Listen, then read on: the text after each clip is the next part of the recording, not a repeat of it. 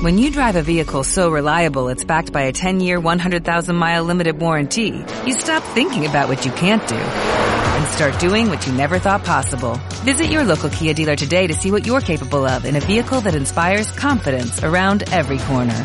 Kia, movement that inspires. Call 800-3334-KIA for details. Always drive safely. Limited inventory available. Warranties include 10-year 100,000-mile powertrain and 5-year 60,000-mile basic. Warranties are limited. See retailer for details.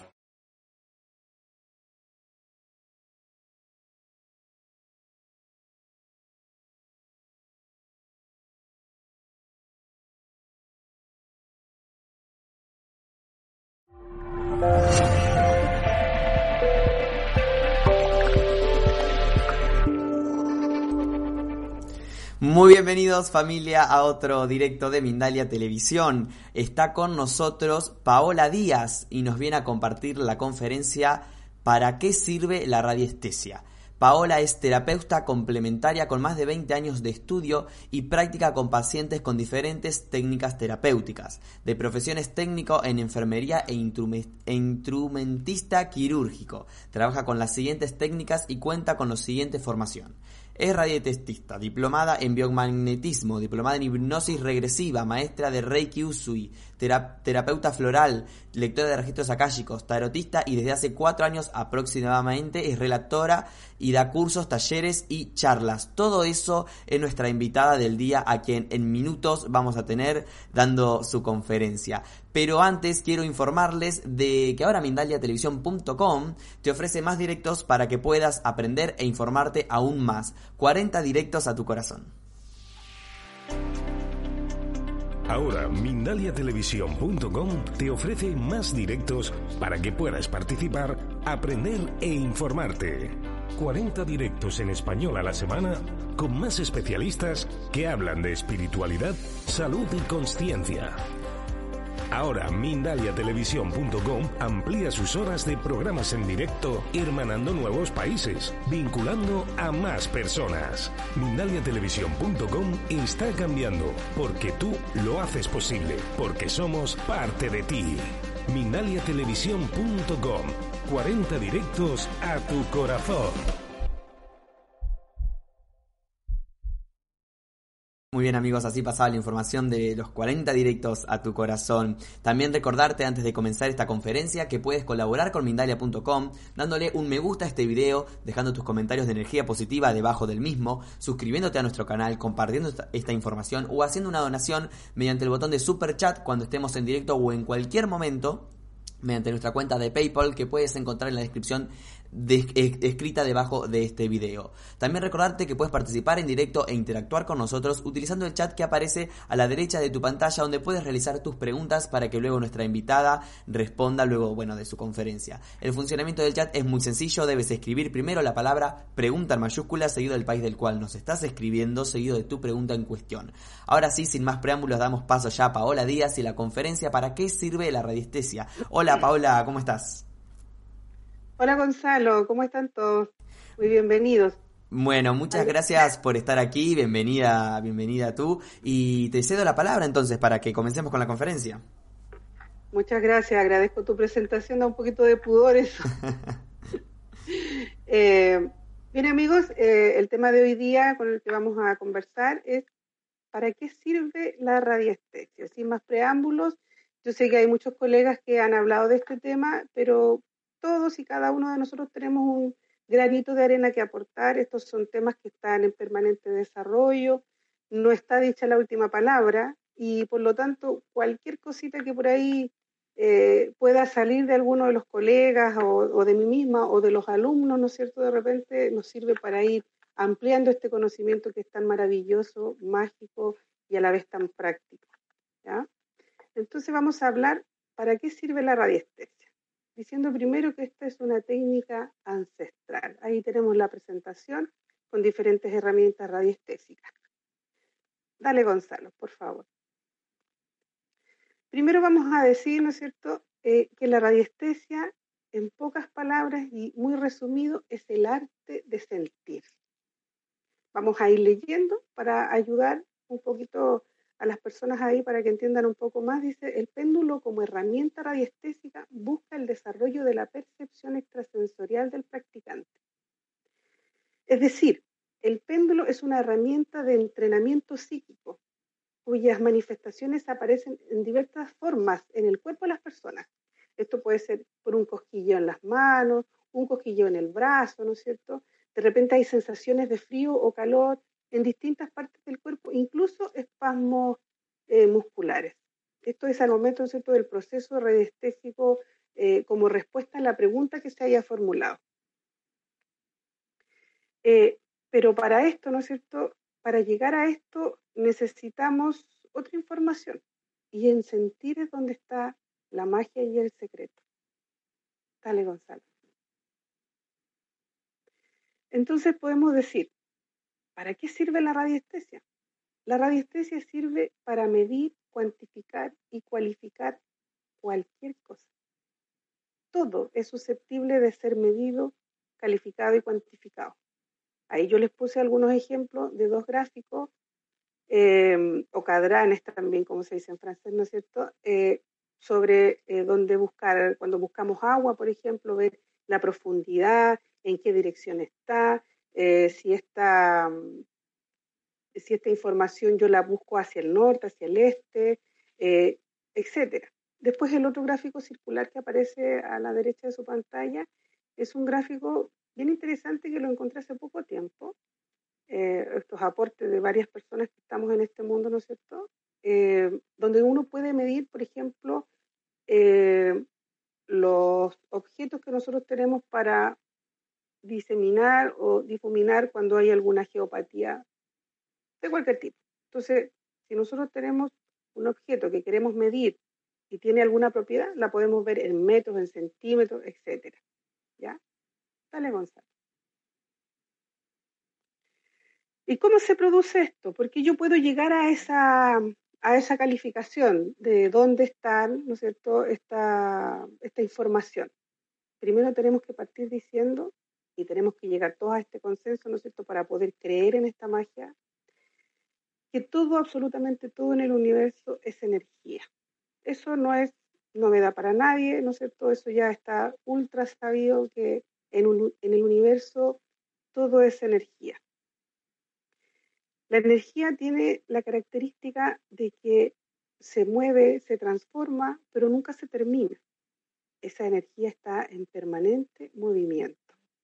Y ahí es donde está el segundo punto, eh, que es de que todo, absolutamente todo también vibra. Todo en el universo tiene un movimiento. Todo es energía y la solidez de la materia depende de la vibración que tenga. Ahí pusimos este ejemplo, que es bastante gráfico, ¿no es cierto? Que es, por ejemplo, el tema del agua. El agua, dependiendo de la vibración en la que esté la molécula de agua, se va a presentar en forma densa como hielo, en forma un poco menos densa como agua y en forma mucho más sutil como la nube, ¿no es cierto? Que todavía está ahí en el proceso de condensación. Pero eso es agua. En cualquiera de esos tres aspectos es agua. Por lo tanto, yo puedo eh, tener la certeza, ¿no es cierto?, de que dependiendo de la vibración que tenga la molécula, va a ser cómo se va a presentar en el universo. Mientras más densa sea la vibración de una energía, más densa va a ser. Por ejemplo, si yo tengo una mesa, esta mesa, aunque yo no vea que se está moviendo, las moléculas que tiene la mesa que conforman el material del cual está hecho la mesa están vibrando, pero están vibrando tan lento, tan bajo, que es imperceptible ese movimiento. Y en el tercer punto tenemos que todo también y absolutamente todo está conectado. Por eso se dice que todos somos uno. ¿ya? Yo ahí les puse el ejemplo para que ustedes vean la semejanza que existe entre lo que es uno eh, como persona, como ser humano, y lo que es el universo. Yo ahí les puse la fotografía de una célula eh, cerebral, de una neurona, y al ladito a mano derecha está una fotografía de un espacio determinado en el universo si ustedes se fijan, es bastante similar. Por lo tanto, yo eh, puedo llegar a la conclusión de que todo es semejante con todo. Yo tengo que buscar la manera, ¿no es cierto?, de consolidar la confianza que yo pueda tener en mí mismo para poder llegar a, a tener la certeza de que yo estoy conectado con el otro o con la energía en general. Dale, Gonzalo, por favor. Para yo poder hacer una prospección, para yo poder buscar una información del tipo que sea, eh, de la manera en la que yo trabajo más eh, concienzudamente es con la intención que yo ponga en esa búsqueda, en una búsqueda, en la consulta, en el área que sea, ¿no es cierto? La intención no es algo que la persona hace, dice acá el texto que yo les escribí, sino una fuerza que existe en el universo como campo de energía invisible. Ese campo de energía invisible es somos uno. Eh, por eso se da mucho que cuando yo pongo la atención en algo, ese algo se manifiesta permanentemente a mi alrededor. Es curioso el caso, por ejemplo, cuando las mujeres queremos tener hijos, decimos, me encantaría estar embarazada. Y andamos viendo mujeres embarazadas por todas partes. Nos salen por todas partes. Lo mismo es cuando los varones a lo mejor quieren cambiar el vehículo, quieren cambiar el auto y tienen el modelo determinado, el color determinado, y se andan topando con ese vehículo en todas partes. Y es porque, porque enfocamos nuestra atención en ese punto en particular. Y eso es lo que yo hago cuando busco algo o hago una consulta con la herramienta radiestésica. Eh, la concentración es fundamental en estos casos. Dale, Gonzalo, por favor. Acá yo hice un, paréntesis, ¿no es cierto? Porque me he encontrado con que muchísimas personas tienen confusión con esto de los péndulos. De hecho, el péndulo no es la única herramienta radiestésica. Existen muchísimos péndulos. De hecho, cada uno de ustedes puede crear su propio péndulo. Eh, pero también tenemos otros objetos de búsqueda como son las típicas varillas, ¿no es cierto? Existen varillas en L, varillas en Y, dependiendo de dónde yo esté, el entorno cultural que me rodee va a ser la herramienta que yo voy a tener más acceso. Pero también tenemos otros objetos que son, por ejemplo, los biotensores. Eh, el biotensor es una herramienta muy, muy sensible que es bastante eficiente para buscar, por ejemplo, eh, anomalías energéticas en el cuerpo de una persona, en un lugar etcétera. Eh, también existen otros péndulos que son fijos y que uno puede trabajarlos simplemente poniendo la mano sobre un objeto X y el péndulo se va a mover solo, comillas, porque no se mueve solo, em, y se va a poder tener un resultado. Eh, la otra cosa que podemos agregar con respecto a, a los péndulos es si, por ejemplo, ¿todos sirven? Sí, todos sirven. Todos los péndulos sirven. Ahora, ¿cuál es el pero? El pero es qué vamos a hacer con ese péndulo.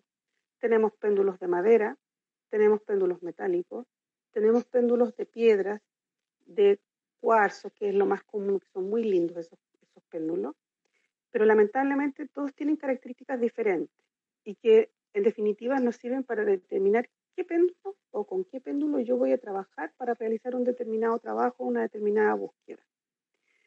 Los péndulos de cuarzo, como decía, son muy lindos, pero tienen lamentablemente la desventaja de que se cargan con energías muy fácilmente. O sea, si yo estoy limpiando o prospectando un objeto, un mueble, por ejemplo, y ese mueble viene con una carga energética del lugar de donde fue extraído, eh, y yo mido ese mueble con el eh, péndulo de cuarzo, el cuarzo se va a cargar de esa energía.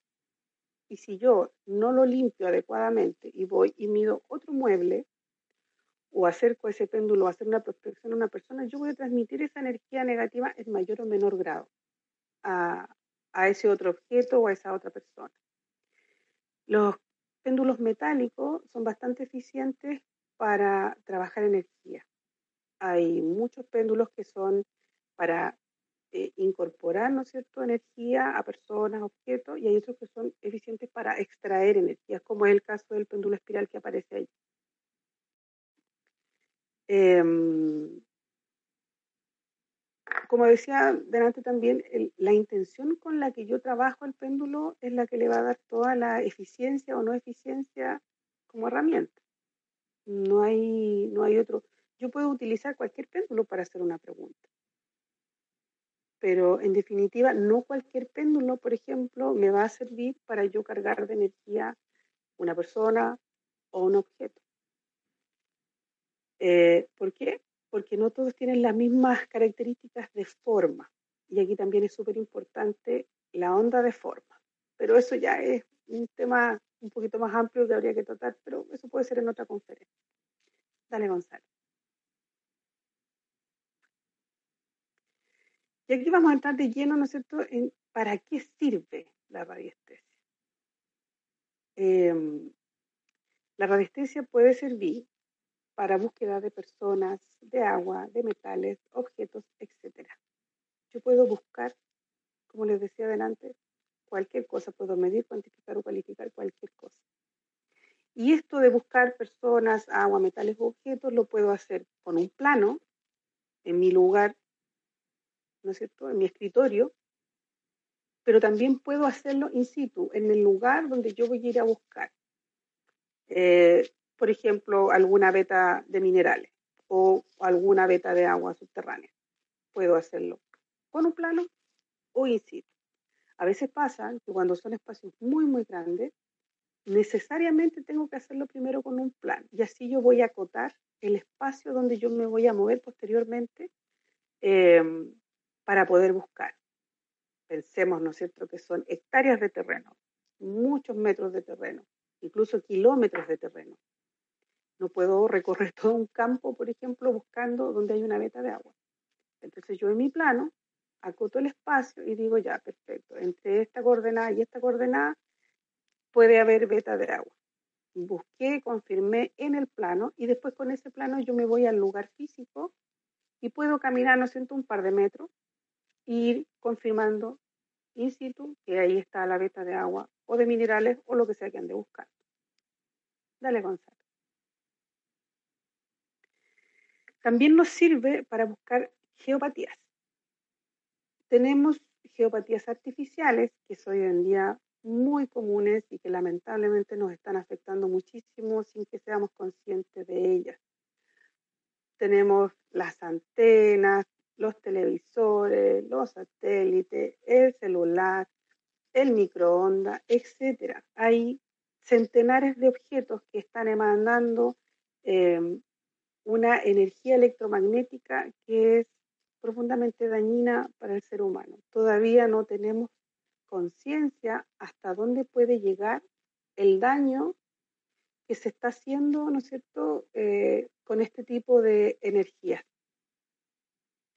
Eh, después tenemos las energías cosmotelúricas, pero para terminar con las artificiales, con las artificiales tenemos la opción de hacernos a un lado de ellas, eliminarlas, eliminar el televisor del dormitorio, por ejemplo, eliminar el enjambre de cables que solemos tener debajo de las camas, em, eliminar el wifi durante la noche mientras dormimos apagando el, el, el modem, etcétera. O sea, tenemos una opción de poder eliminar este tipo de, de energía. Y después tenemos las energías cosmotelúricas, de las cuales no escapamos. no escapamos porque son energías naturales de la Tierra y del cosmos. Entonces, estas energías están emanando desde el centro de la Tierra, a veces no del centro, un poquito más arriba también, y que están emanando ciertas radiaciones que también nos van a afectar. Lamentablemente aquí, como les decía, la única opción que tenemos, por ejemplo, si nos encontramos en un cruce geopatógeno, donde hay una beta de agua o una corriente de agua subterránea, una red Curry, una red Hadman, y encima tenemos nuestra cama, lamentablemente vamos a padecer a lo largo del tiempo alguna patología producto de esta radiación que está emanando desde el centro de la Tierra. Entonces sería ideal, ¿no es cierto?, que en la medida que nosotros tengamos este tipo de conocimiento podamos hacer una prospección, podamos medir o hacer un estudio de nuestro hogar y ver qué tipo de energías nos están afectando de una u otra manera. Si usted se levanta con dolor de cabeza, se levanta cansado, habiendo dormido bien, pero aún así se levanta cansado, empieza a tener enfermedades de tipo inmunológico y y no tiene ninguna razón de ello porque se alimenta bien, hace ejercicio, etcétera, no hay ninguna razón, entonces considere seriamente hacer un estudio geobiológico del lugar donde usted habita o del lugar donde usted pasa la mayor cantidad de horas del día. Eh, si usted se detiene por un par de, de, minutos, ¿no es cierto?, en un cruce geopatógeno, no le va a pasar absolutamente nada. Pero si usted está cuatro, seis, ocho horas en ese punto, créame que sí le va a afectar. Dale, Gonzalo. Bueno, también aquí tenemos una serie de otros ejemplos de en qué cosas podemos utilizar la radiestesia. La podemos utilizar en Reiki, por eso yo les comento siempre a, mis alumnos que son reikistas, eh, que son terapeutas florales, biomagnetistas, etcétera, que aquí tienen una gran herramienta, un tremendo aliado con la radiestesia. En el Reiki, por ejemplo, podemos hacer diagnósticos a distancia o presenciales, midiendo, ¿no cierto?, la energía de los chakras. Existen muchos gráficos que hay en Internet hoy en día em, donde nosotros podemos eh, medir la energía que está fluyendo por nuestros centros energéticos. También en la terapia floral, eh, yo lo considero bastante importante la radiestesia porque me he encontrado con muchas personas que son terapeutas florales, que obviamente no tienen por qué ser psicólogos ni psiquiatras, y con un cuestionario llegan a la conclusión de que a esta persona hay que darle, no sé, clematis, mímulo o lo que sea que según yo o según el cuestionario eh, me entregue como información para ayudar a esa persona. Pero si yo no tengo un conocimiento de una técnica psicológica para determinar a una persona qué males son los que le afectan, no sé hasta qué punto, no digo que no se pueda, por supuesto. Hay personas que son muy intuitivas y que eventualmente pueden tener muy buenos resultados, excelentes resultados, pero no siempre es así. Por lo tanto, para quienes, para quienes no lo son, eh, el, el, tema de la radiestesia podría ser un excelente apoyo. ¿Por qué? Porque con la radiestesia podemos determinar qué esencia floral necesita esa persona. Y no es porque lo diga uno, sino que es por la información que le entrega la persona propiamente tal. Por otro lado, también tenemos que eh, a veces pasa que las personas tienen o son muy introvertidas, no sé, les cuesta un poquito compartir cuál es la problemática que tienen, y te dicen la cuarta parte de lo que realmente les ocurre. Entonces eh, uno se queda como con una como con una idea parcial de la problemática general que pueda tener. Entonces mi ayuda como terapeuta floral no va a ser totalmente eficiente, porque no estoy viendo el completo de la problemática de esa persona. También incluso podemos determinar también las dosis y los tiempos. Ahora, yo sé que mi profe de Flores de Bach me va a retar, porque a uno le enseñan, ¿cierto?, que son tantas gotas de esencia, tantas veces al día, tantas gotas cada vez. Pero yo en mi foro interno pienso que todas las personas somos diferentes. Entonces, si todos somos diferentes, ¿cómo podemos tener la misma dosis? En fin, ese es un tema muy personal. Ya, después tenemos el uso de la radiestesia en el biomagnetismo. El biomagnetismo, eh, siendo una técnica súper eficiente, eh, tiene la desventaja de repente que es un poco lento el proceso de buscar los puntos eh, o los pares, ¿no es cierto?, biomagnéticos con los pies de las personas. Porque primero ustedes se han puesto a pensar cuánto pesan los pies de los hombres, son pesadísimos. Termino con la espalda en la mano cada vez que le hago una búsqueda de, biomagnetismo a los hombres porque pesan mucho los pies. Eso por un lado. Y por otro lado, eh, pasa mucho también eh, de que si yo no tengo la expertise suficiente como biomagnetista, eh, a veces pasa que no se sabe interpretar si el pie en vez de acortarse se alargó, si el pie se, ah, se acortó milimétricamente que no soy capaz de darme cuenta si se corrió o no. etcétera. Hay muchísimas cosas que pueden pasar al momento de hacer un, un test kinésico. Eh, y también el otro punto importante es el tiempo. El tiempo en el cual incurre una persona para hacer un análisis biomagnético de una persona, tú puedes estar horas si no tienes la expertise y tremendamente cansado. O sea, alcanzas a evaluar a una persona, a dos personas y sería. Y no es la idea. La idea es que si yo tengo una herramienta como la radiestesia, puedo acotar estos tiempos muchísimo más con una respuesta igual de eficiente. Después también tenemos el, el, uso de la radiestesia en Feng Shui. Eh, en Feng Shui podemos buscar, medir y armonizar o limpiar objetos y lugares. Para esto, como les decía adelante, existen péndulos y péndulos. Todo va a ir en la intención que yo le ponga el péndulo, del material que esté hecho el péndulo, eh, etcétera. Pero puedo hacer todas esas cosas para quienes trabajan con Feng Shui o decoración de interiores, por ejemplo, o, o quieren hacer una prospección de un espacio físico para instalar la habitación de un bebé, por ejemplo.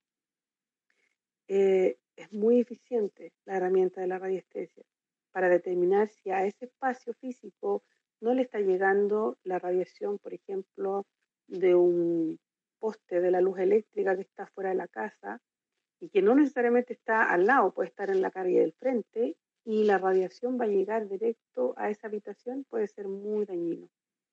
¿ya? Entonces, en ese sentido, nos serviría bastante la radiestesia.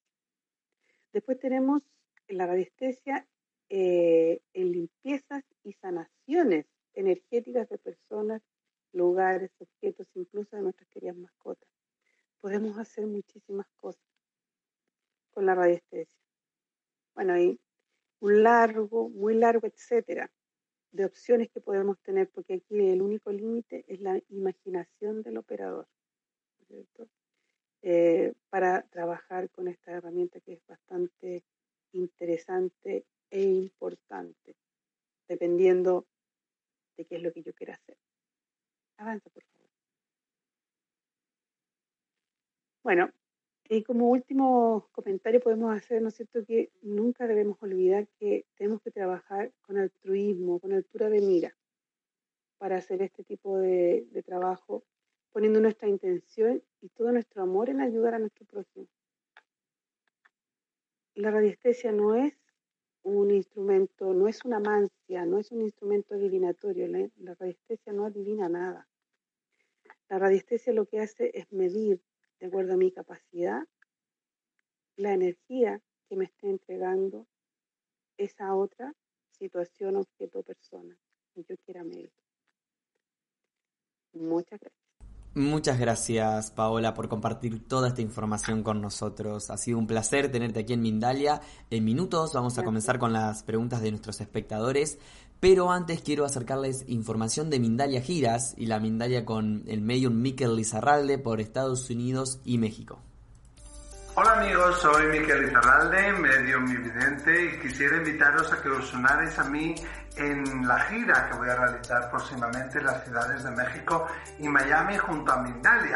Si lo deseáis juntos podremos averiguar qué es el más allá, aprenderemos a conectar con nuestros seres queridos, recibiremos mensajes de nuestros seres queridos, de nuestros guías, de nuestros protectores. Si tu hijo no era tan creyente, pero sí tenía su fe y ellos insisten que a veces son ellos los que te menean la cama.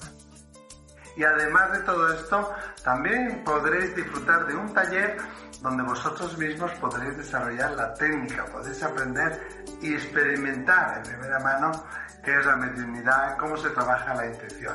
En los meses de agosto y septiembre, Ciudad de México, en Miami. Toda la información, mindalia.com. Os espero. Gracias. Muy bien amigos, así pasaba la información de la próxima gira de Miquel Lizarralde, eh, donde dará talleres, conferencias y consultas privadas. Será en la Ciudad de México y en Miami desde el 28 de agosto y hasta septiembre de 2019. Si quieres más información de todas las giras y de todas las actividades de la próxima gira de Miquel y si quieres reservar tu plaza, puedes ingresar en mindalia.com en la sección giras. Ahora sí, Paula, vamos a comenzar con las preguntas de nuestros espectadores. Y la primera pregunta es un poco genérica, es un poco lo que estábamos hablando, pero para entenderlo bien y comenzar con, con este tema de la radiestesia. Eh, ¿Cuál es el objetivo de la radiestesia? Bueno, como les mencionaba al principio de la, conferencia, el objetivo eh, final es obtener información.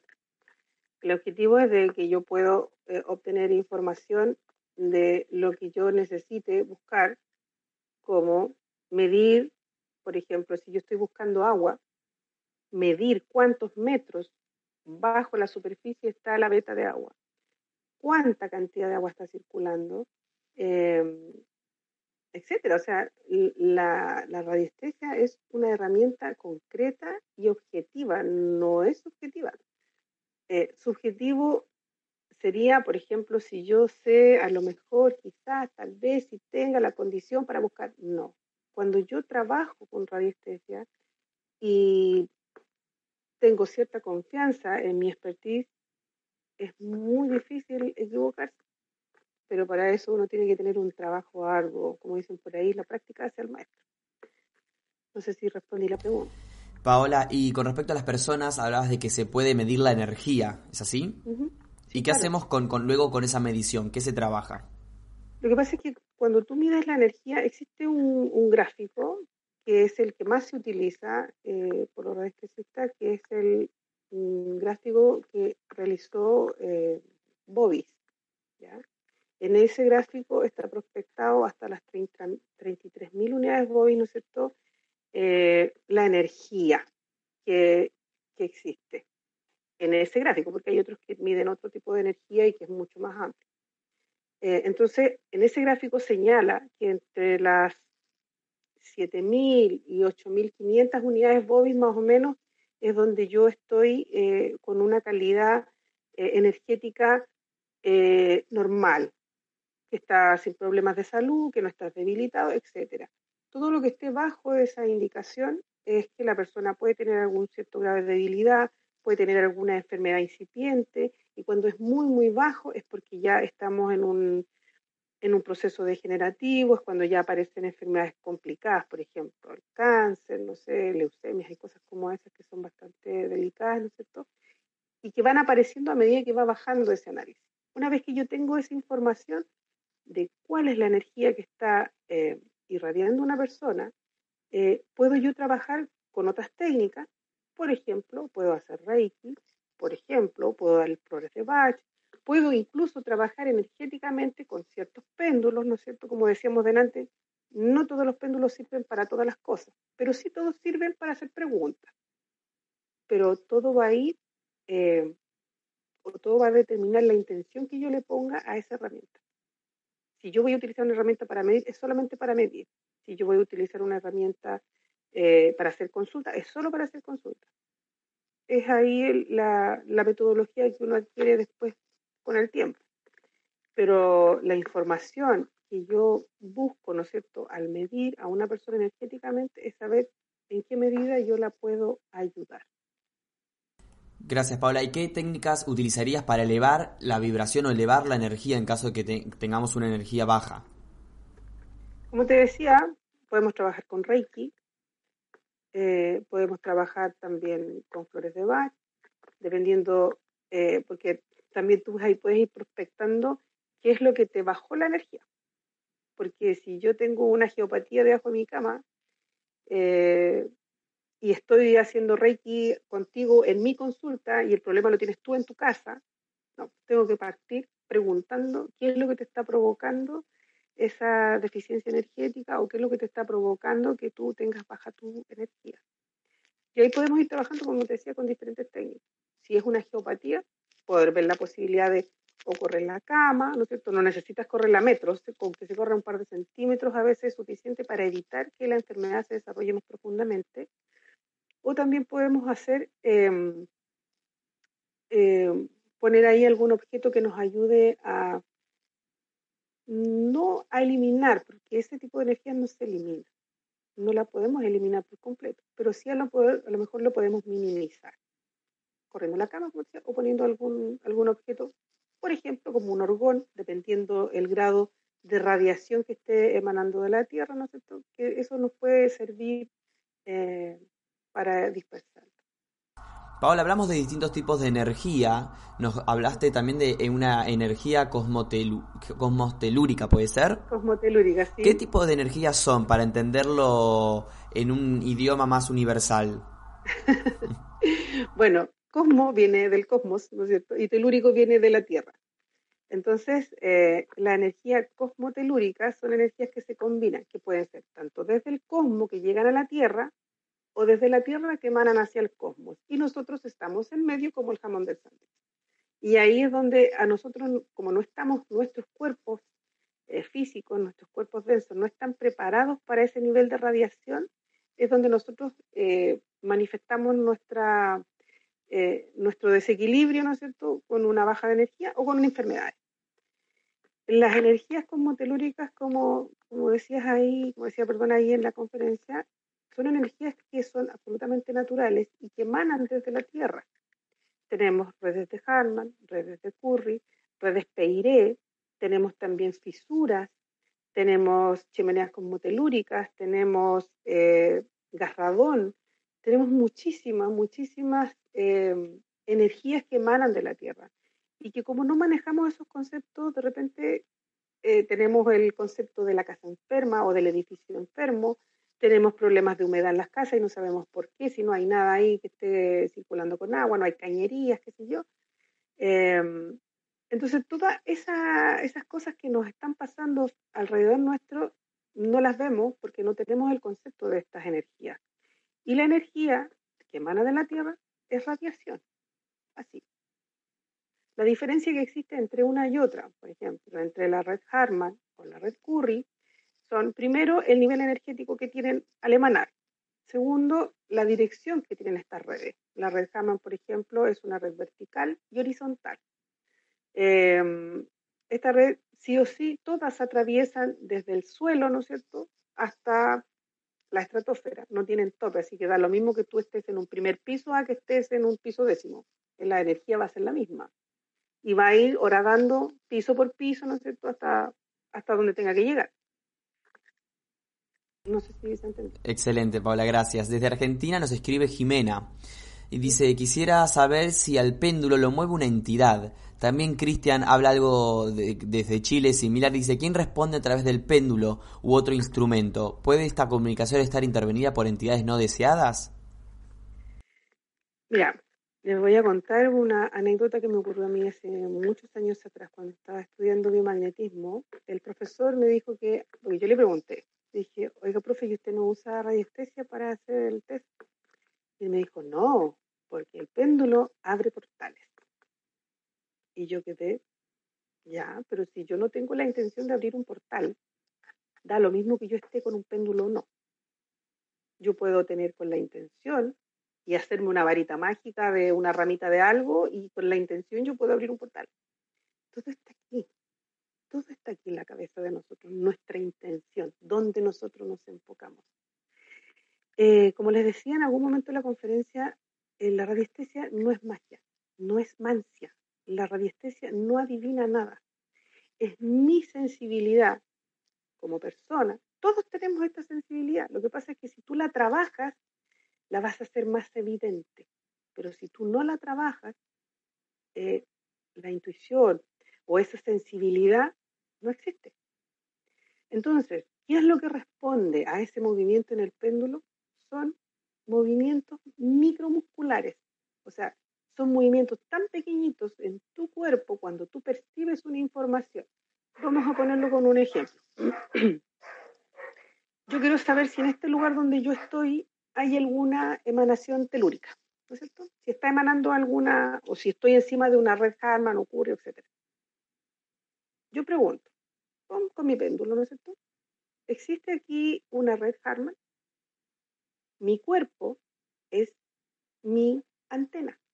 El péndulo es una extensión de mí, con la sensibilidad suficiente para adquirir un movimiento, porque yo en forma consciente no percibo ese movimiento micromuscular que recorre, que llega la información a mi cabeza y recorre todo mi bracito hasta mis dedos y yo con un micromovimiento, el péndulo adquiere un movimiento.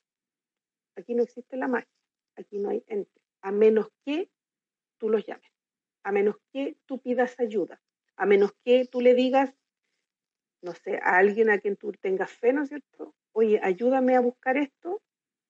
Si no tenemos la certeza de lo que estamos haciendo, mejor no lo hagamos. Pero ese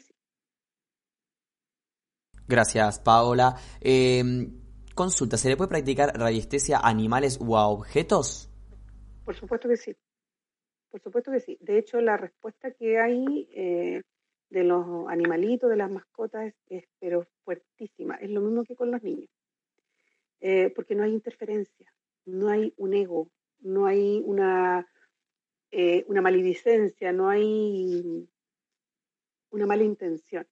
Los niños son transparentes, los animalitos también. Y te entregan la información, pero así a raudales.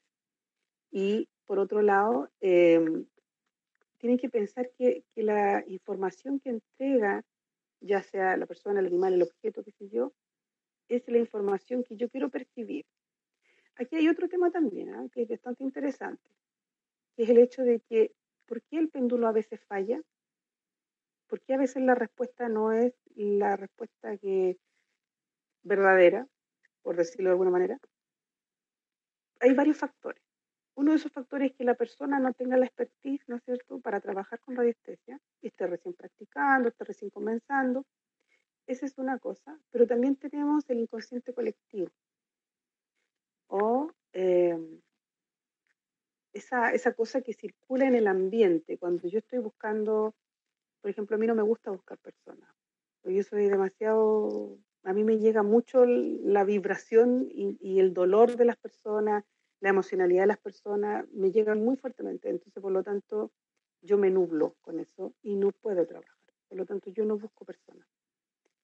Eh, pero si hay una persona que quiere buscar, por ejemplo, minerales, por decir algo, y todos los que están alrededor de esa persona no quieren que esa persona encuentre minerales o, no sé, alguna cosa que sea beneficiosa para esa persona, esa influencia energética de ese, de ese inconsciente colectivo va a afectar mi percepción de esa respuesta que yo ando buscando. La otra cosa que puede pasar también es que yo hago las preguntas equivocadas.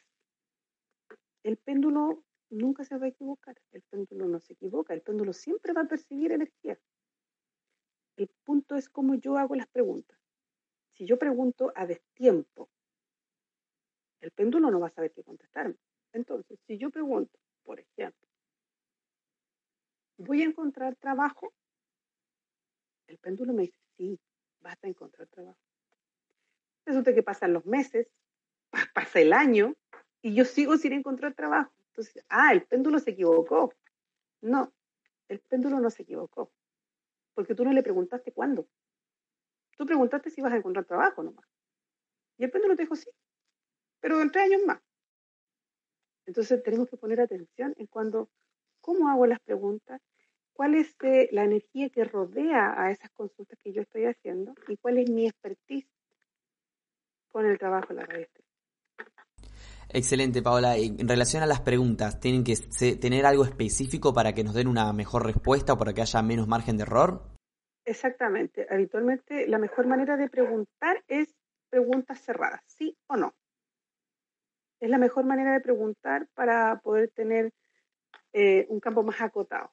Como les decía adelante, eh, insistimos con el tema del trabajo. ¿Voy a encontrar trabajo de aquí a diciembre del año 2019? No. ¿Me entiendes? Mientras más acotada sea la pregunta, es mejor. Ahora, no es lo mismo que cuando yo hago preguntas, por ejemplo, para buscar, ya, vamos a poner el ejemplo de, de un campo muy grande, ¿no es cierto?, donde yo quiero buscar vetas de agua porque quiero construir mi casa en algún lugar de ese campo.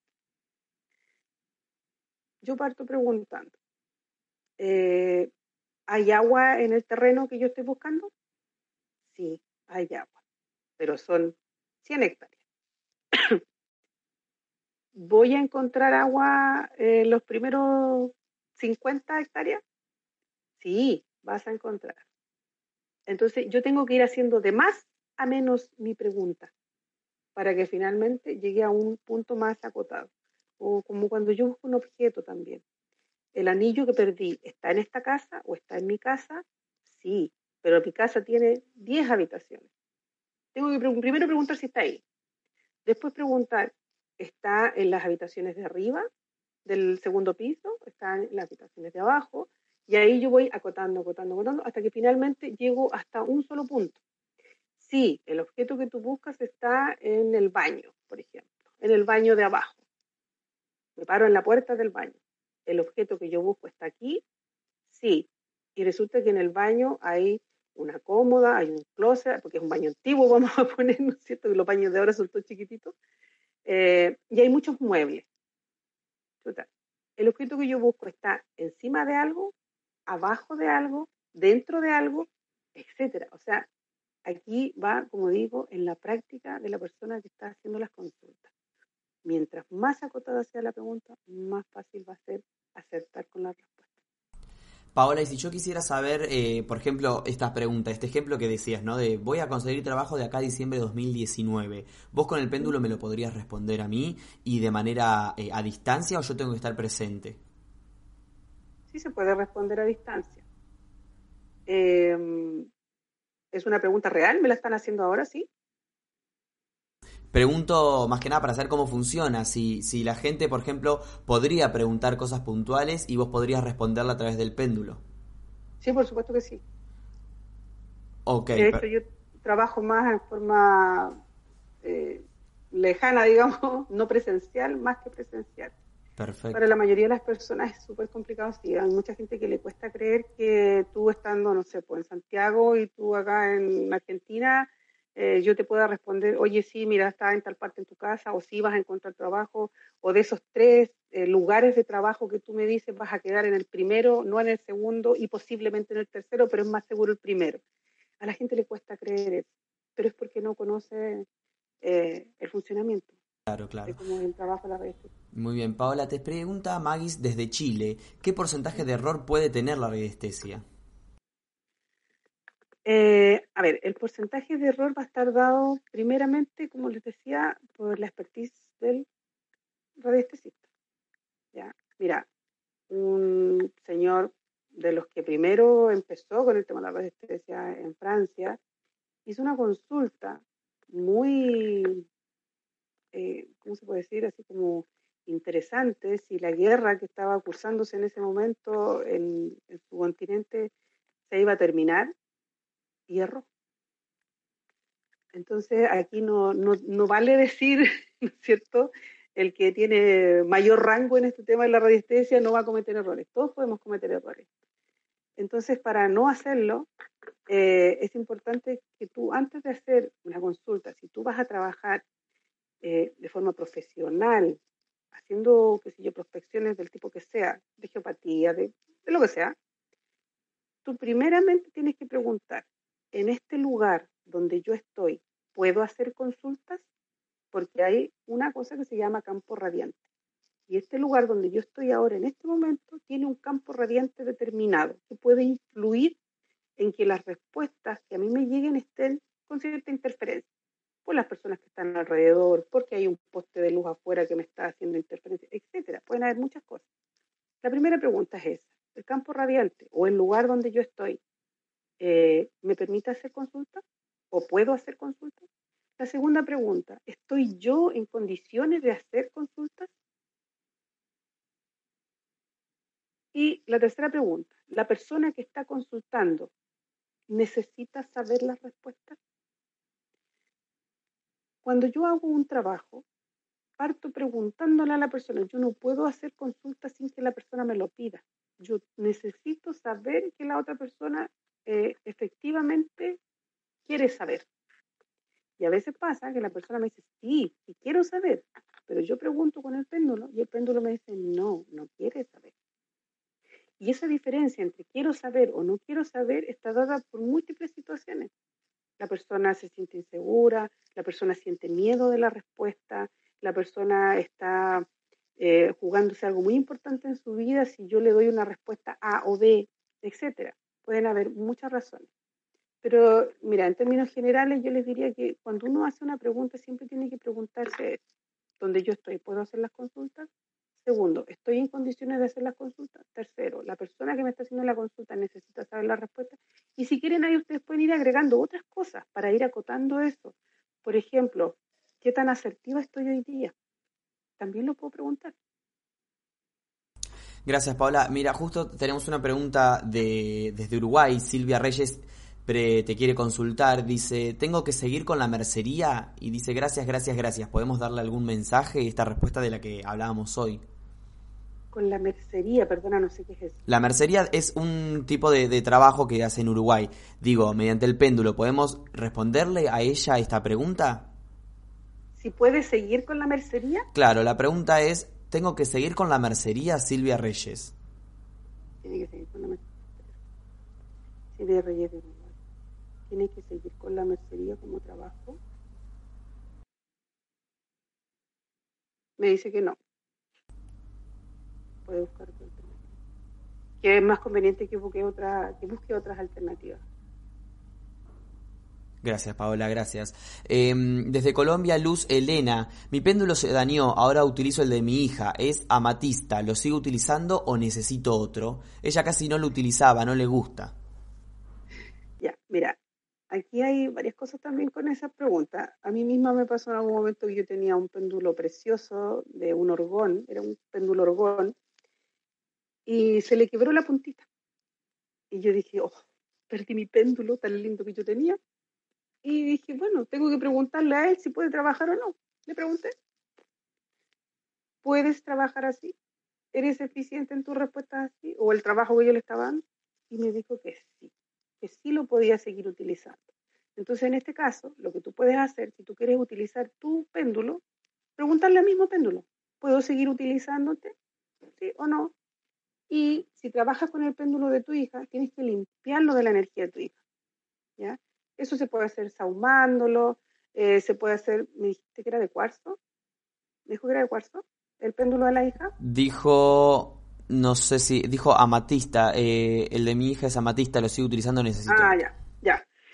Eh, si es amatista, lo puedes ahumar, lo puedes dejar a la luz de la luna y después al día siguiente todo el día a la luz del sol para equilibrar las energías yin y yang eh, puede ponerlo también bajo un chorro de agua y eso es suficiente. Y después trabajar la intención. Yo me pongo aquí entre mis manos el péndulo, ¿no es cierto?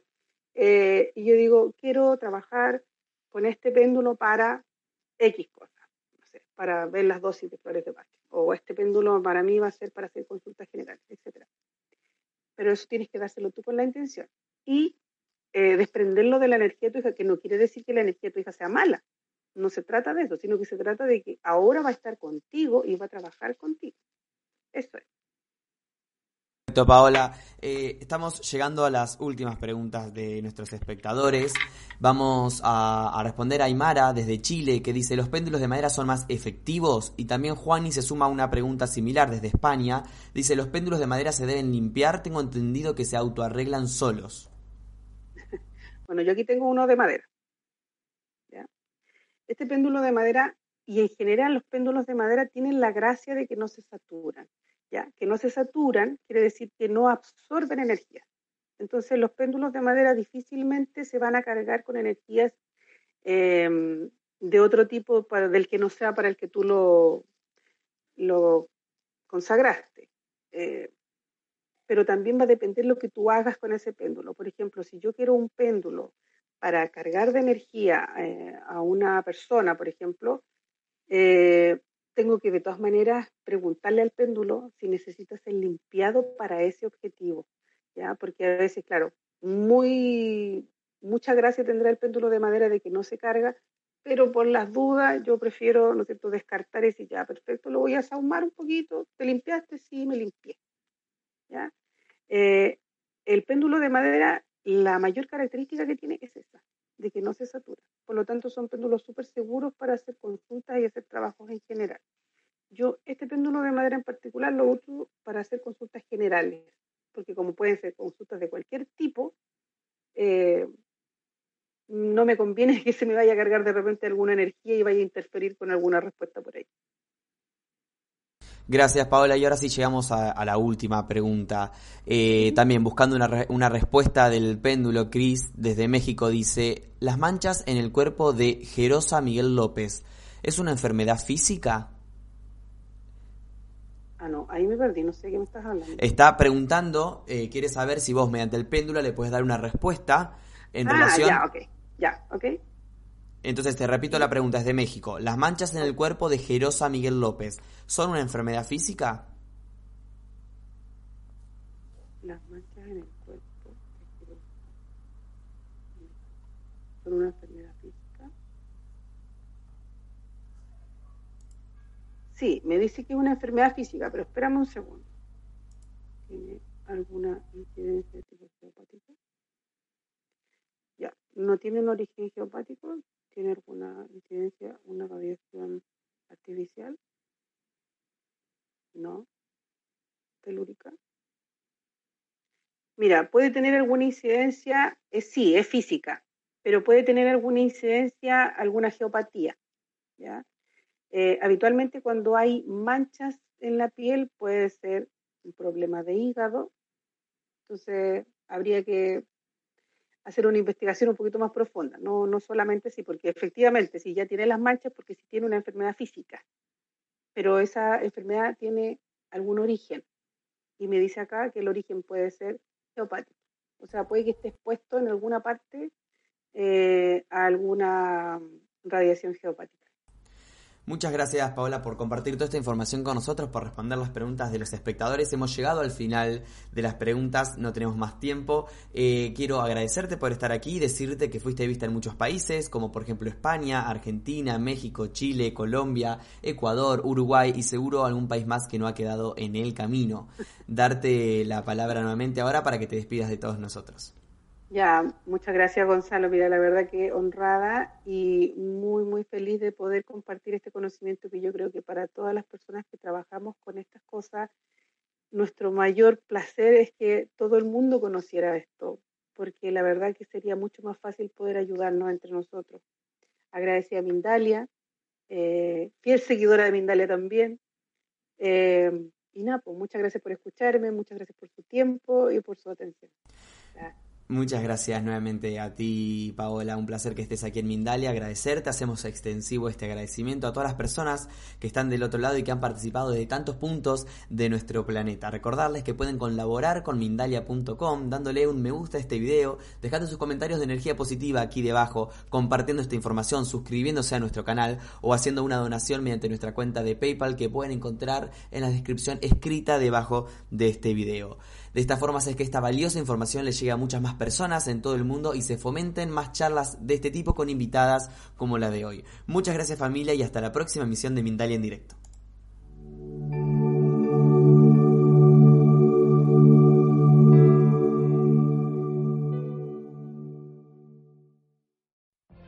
What if you could have a career where the opportunities are as vast as our nation, where it's not about mission statements, but a shared mission? At U.S. Customs and Border Protection, we go beyond to protect more than borders. From ship to shore, air to ground, cities to local communities, CBP agents and officers are keeping people safe. Join U.S. Customs and Border Protection and go beyond for something far greater than yourself. Learn more at cbp.gov/careers.